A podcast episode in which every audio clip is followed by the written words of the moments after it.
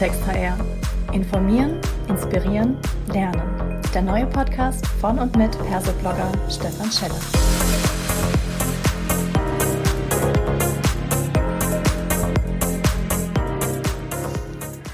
Ja, hallo und herzlich willkommen zu einer weiteren Folge des Podcasts Klartext HR. Heute habe ich mir die HR-Studie 2020 zur Digitalisierung im Personalwesen vorgenommen und spreche mit den beiden Autoren, Frau Professor Dr. Nayer und Felix Wirges. Möchten Sie sich vielleicht ganz kurz selber vorstellen, bitte? Ja, hallo, ähm, dann würde ich mal starten. Mein Name ist Anne-Kathrin Nayer. Ich bin Professorin für Personalwirtschaft und Business Governance an der Martin-Luther-Universität in Halle-Wittenberg. Ja, auch von meiner Seite ein Hallo. Ich bin wissenschaftlicher Mitarbeiter am Lehrstuhl für Personalwirtschaft und Business Governance an der Martin-Luther-Universität und war mitverantwortlich für diese Studie. Die Studie trägt ja den Untertitel So steht es um die Digitalisierung der Personalarbeit. Was war denn Untersuchungsgegenstand konkret oder die sogenannte wissenschaftliche Fragestellung?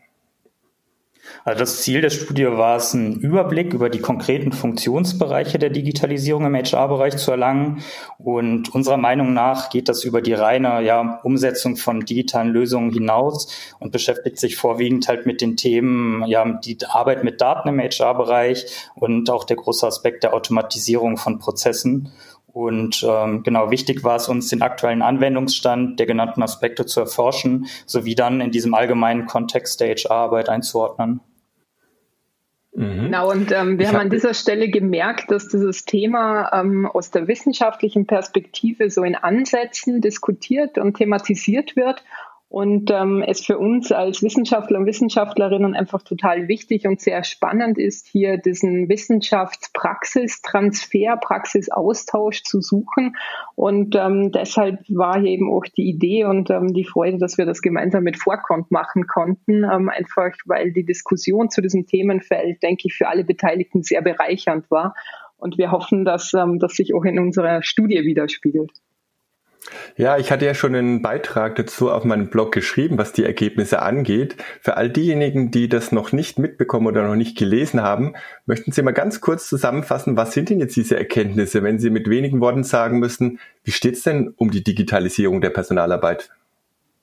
Also wenn wir uns jetzt speziell die beiden Blöcke angucken, die ich eben genannt hatte, einmal zum Beispiel die Arbeit mit Daten im HR-Bereich, muss man ganz grundsätzlich sagen, dass die, ja, die, der Einsatz von Daten im HR-Bereich da noch in den Kinderschuhen steckt. Ähm, in der Regel beschränkt sich das auf einfache deskriptive Analysen, die vielleicht ja in seltenen Fällen über das klassische Personalcontrolling hinausgehen. Und ja, es zeigt sich da ganz klar, dass da auch ähm, mangelnde Kompetenz und unpassende Softwarelösungen ähm, bei den meisten Unternehmen ähm, vorhanden sind. Ähm, was dann auch wieder zu einem der größten Aspekte führt, ähm, dass die Qualifikation immer noch eins als der Hauptprobleme ähm, ja, erachtet wird, die in der Umfrage herauskam als Ergebnis. Ähm, betrachtet man jetzt den Automatisierungsblock, ähm, kann man sagen, dass es allgegenwärtig ist im HR-Bereich, dass die meisten Prozesse dort schon ja teilweise automatisiert sind. Ähm, was jedoch fraglich ist, dass ähm, trotzdem ähm, die meisten angegeben haben, dass die Zeitfresser ähm, immer noch operative Aufgaben sind. Also da gibt es irgendwie so ein ja, Paradox hinsichtlich äh, ja, der, der Zeit, die immer noch für operativen aufgew aufgewendet werden muss, aber trotzdem gleichzeitig eine Automatisierung da ist. Da stellt sich natürlich die Frage, ob die Qualität der automatisierten Prozesse ja so gegeben sind, wie sie halt in den Unternehmen stattfinden. Mhm. Sie haben ja auch ähm, rausgefunden oder angefragt, was sind denn eigentlich so die drängendsten Herausforderungen, um mal zu schauen, wo steht denn der Personalbereich oder das Personalwesen heute? Was drückt denn die Personaler Ja, wir haben uns ähm, diese Frage gestellt, weil es natürlich spannend ist, wenn wir uns überlegen, naja, ähm, in welcher Weise können denn Daten letztendlich die Personalarbeit ähm, unterstützen? Und ähm, das, was uns umtreibt, ist so die Frage, na, wie können Daten uns eigentlich dabei helfen, ähm, HR-Stories zu erzählen? Also wie schaffen wir es denn, die Punkte, die Personaler und Personalerinnen so drücken, wie wir hier sehen im Bereich der Personalentwicklung, aber auch der Netzwerkpflege und des Personalmarketings, ähm, wie können denn Daten, gut strukturierte Daten letztendlich dabei helfen, an dieser Stelle ja, Aha-Erkenntnisse zu gewinnen oder neue Wege sich zum Überlegen, wie das Ganze gestaltet werden kann. Und ähm, da ist es natürlich für uns spannend zum sehen, okay, was sind denn so die Themen, die Personaler und Personalerinnen immer noch umtreiben? Ähm, und wir uns jetzt natürlich die Frage stellen müssen, und ähm, was machen wir jetzt mit dem? Also was hilft uns jetzt zum Verstehen, dass die Personalentwicklung immer noch ähm, ja, ein bisschen so hinten runterfällt? Ähm, oder warum mhm. ist das Personalmarketing immer noch so ein Thema, ja. Ähm, und genau, an der Stelle wollen wir jetzt eben auch mit unserer zukünftigen Forschung ansetzen. Ich habe das ja auch in meinem Beitrag bereits relativ kritisch so äh, kommentiert. Auf der einen Seite sagen 34 Prozent als größte Herausforderung, dass sie qualifiziertes Personal äh, gewinnen müssen. Auch 24 Prozent, äh, das ist dann Platz drei, ähm, Mitarbeiter sollen langfristig gebunden werden. Und gleichzeitig steht ganz oben auf der Liste der Versäumnisse, dass dieses Personal entwickelt wird wenn ich das so zusammennehme und sage, okay, ich tue nichts für meine Mitarbeiter, äh, ich baue vielleicht auch keine Employer Brand auf und äh, bei der Bindung ist auch nicht so gut und beschwere mich möglicherweise gleichzeitig über einen Fachkräftemangel, setze ich als HR dann meine Prioritäten falsch oder wo könnten wir da ansetzen? Das kann man schon so ja sagen. Ähm, das geht auch so ein bisschen auf eine der Handlungsempfehlungen zurück, die wir gesagt haben, dass man sozusagen das interne Recruiting intensivieren sollte. Ähm, vor allem in der Hinsicht auf welche Kompetenzen und welches Wissen habe ich im Unternehmen überhaupt. Also wir haben halt festgestellt, dass den meisten Unternehmen das überhaupt nicht, ja, oder oft gar nicht sichtbar ist und dass es da halt gilt, irgendwie Methoden zu finden, wie man zum Beispiel Kompetenzprofile transparenter zu machen kann. Ähm, wir haben da zum Beispiel ein Beispiel, was wir auch immer in der Vorlesung bei uns bringen. Ähm, das ist so eine Modifizierung des Rasters von GitHub. Für die Leute, die es nicht mhm. kennen, GitHub ist eine äh, Seite, wo Softwareentwickler sozusagen ihre Quellcodes aus auseinandertauschen, ähm, austauschen und man schauen kann, wer hat wann wo beigetragen. Und da gibt es auch schon Ansätze im HR-Bereich, ähm, wo man halt weg von Zeugnissen oder Arbeitszeugnissen etc. geht, sondern mehr hin zu ähm, ja klarer Transparenz hinsichtlich der Aufgaben, die man irgendwo in seinem Arbeitsleben mal absolviert hat. Und das ist natürlich auch eine gute Möglichkeit, sozusagen die internen Ressourcen ja effektiver zu nutzen und die Kompetenzen deutlicher zu machen. Und genau, wenn man sowas hat, kann man natürlich da auch besser die Qualifizierung ansetzen, weil man halt weiß, okay, was braucht Mitarbeiter XY genau, weil man halt klare ähm, ja, Erkenntnisse über die ja, Kompetenzlaufbahn, nenne ich es mal, eines Mitarbeiters hat. Mhm. Das ist jetzt sehr spannend, weil es wird in den Medien ja immer relativ viel über diesen Fachkräftemangel diskutiert oder auch lamentiert. Wenn man jetzt das so hört, dann heißt es, dass vielleicht das, äh, die Lösung ganz an anderer Stelle zu suchen ist. Das heißt, wenn ich weiß, welche Kompetenzen ich im Unternehmen habe und umgekehrt auch welche ich brauche und sozusagen dieses Delta mit in den Fokus nehme, habe ich möglicherweise deutlich stärkere Einwirkungsmöglichkeiten auf meine Mitarbeiterzufriedenheit, damit die langfristige Bindung und vielleicht sogar auch auf das Thema Vakanz und Employer Branding. Sehen Sie das auch so, Frau Professor Dr. Nayer? Ähm, ich hatte heute Vormittag im Rahmen der Vorlesung ähm, Personalentwicklung ein ganz interessantes ähm, Gespräch dazu. Wir haben mit unseren Studierenden gemeinsam ein Projekt bei Dell in Halle gemacht ähm, im Bereich Fachkräftemangel beziehungsweise ähm, wie man mehr Frauen für IT-Berufe begeistern kann. Ähm, und jetzt im Rahmen mhm. dieser Abschlusspräsentationen war Jim Jackson dabei. Er ist VP Talent Acquisition von äh, bei Dell hier in der äh, äh, europäischen Region. Und ähm, er hat wirklich nochmal auch für die Studierenden sehr anschaulich verdeutlicht zu so diese Frage, na, wir müssen uns eigentlich als Unternehmen viel stärker damit ähm, beschäftigen, wie wir denn Talent definieren.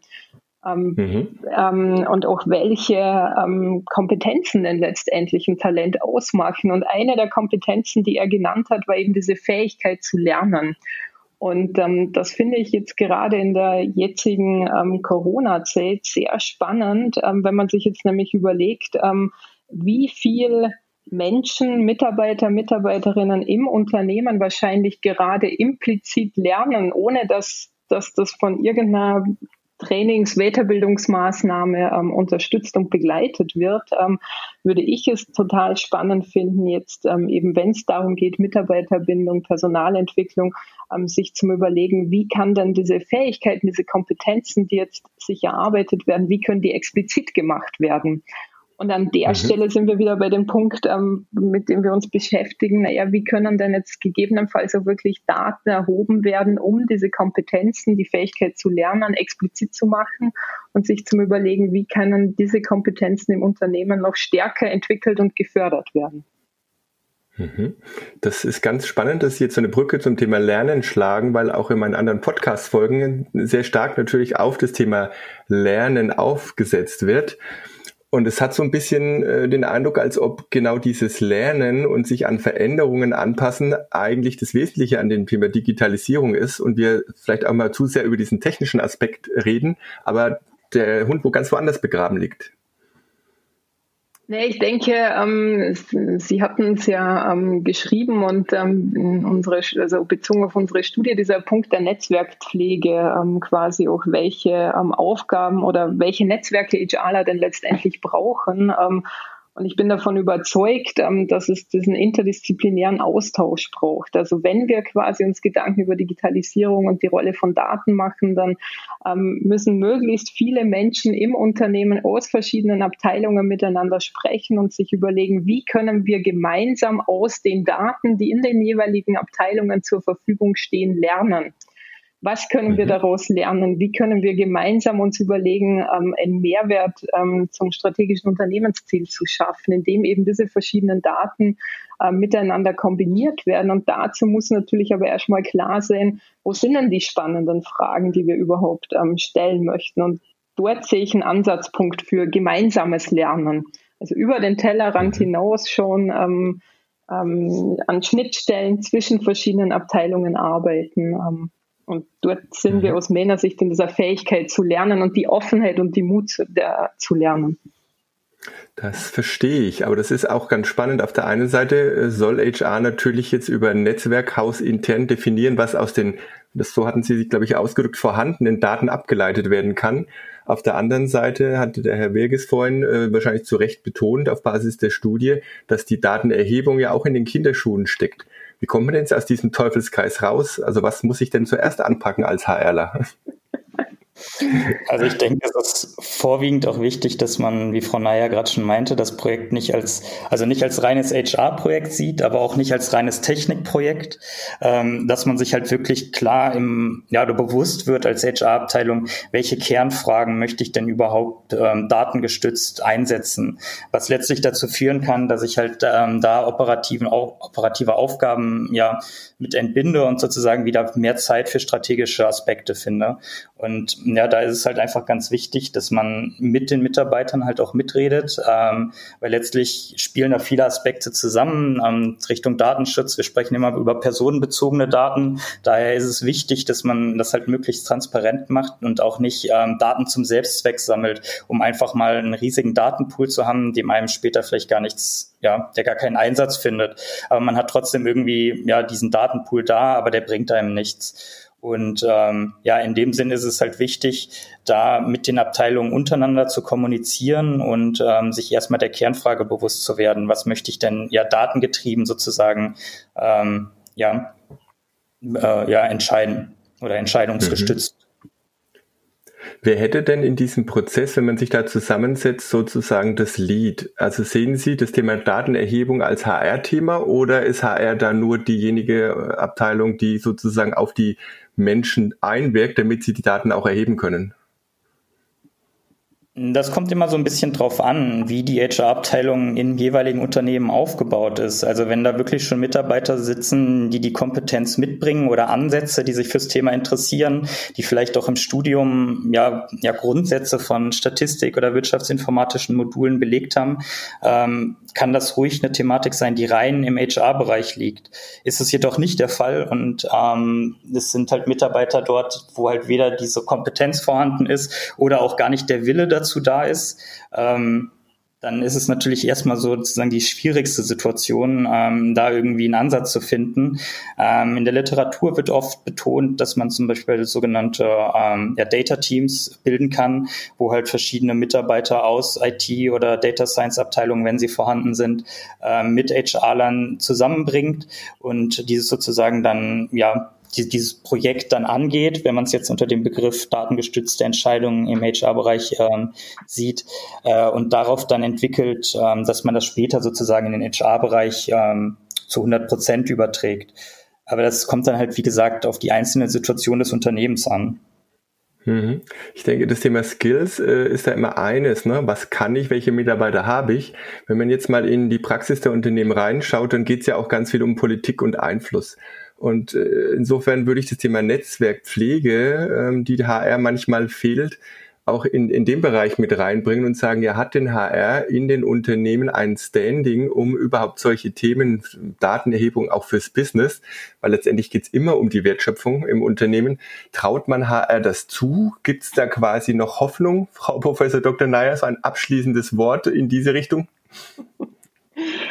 Ja, ähm, klar, auf alle Fälle. Ähm, also es geht einfach darum, dass man sich überlegt, okay, wie schaffen wir es denn genau dieses Standing uns, äh, wenn es noch nicht so vorhanden ist, letztendlich ähm, zu erarbeiten ähm, und sehr selbstbewusst ähm, unsere HR-Stories zu erzählen. Und damit meine ich ähm, letztendlich sich zum Überlegen, welchen strategischen Mehrwert können, kann HR liefern ähm, und ähm, mit welcher Unterstützung, also was kann HR im Bereich visionäres Denken auch machen. Und ich bin davon überzeugt, dass an dieser Stelle eben ähm, datenunterstützte HR-Arbeit ähm, eine Möglichkeit ist, hier in die Richtung zum Denken. Und ähm, ganz klar, es geht auch darum, dass man sich überlegt, ähm, in welche Richtung ähm, müssen wir dann auch unsere Studierenden letztendlich vorbereiten, damit die hier auch ähm, darauf vorbereitet sind, dass sich die HR-Arbeit ändert. Das macht sie jetzt ja schon seit längerem. Das ist ja auch nichts Neues. Es ist ein kontinuierlicher Prozess. Und ich denke, je mehr Menschen im HR-Bereich tätig sind, die, die Mut, Offenheit und ähm, ja, auch den Spaß daran haben, Dinge auszuprobieren und zu sagen, okay, wir machen das jetzt hier einfach mal. Ähm, umso spannender wird es zum Sehen, in welche Richtung sich das Ganze entwickelt. Also schaffen wir es weg von dem administrativen, rein operativen Verständnis von HR-Digitalisierung hin zu einem strategischen Verständnis. Was bedeutet denn HR-Digitalisierung für den strategischen Mehrwert des Unternehmens?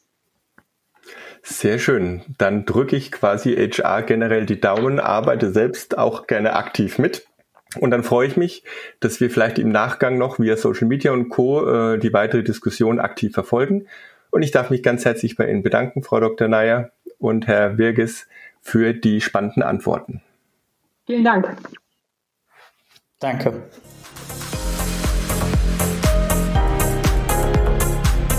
Das war eine weitere Folge Klartext HR.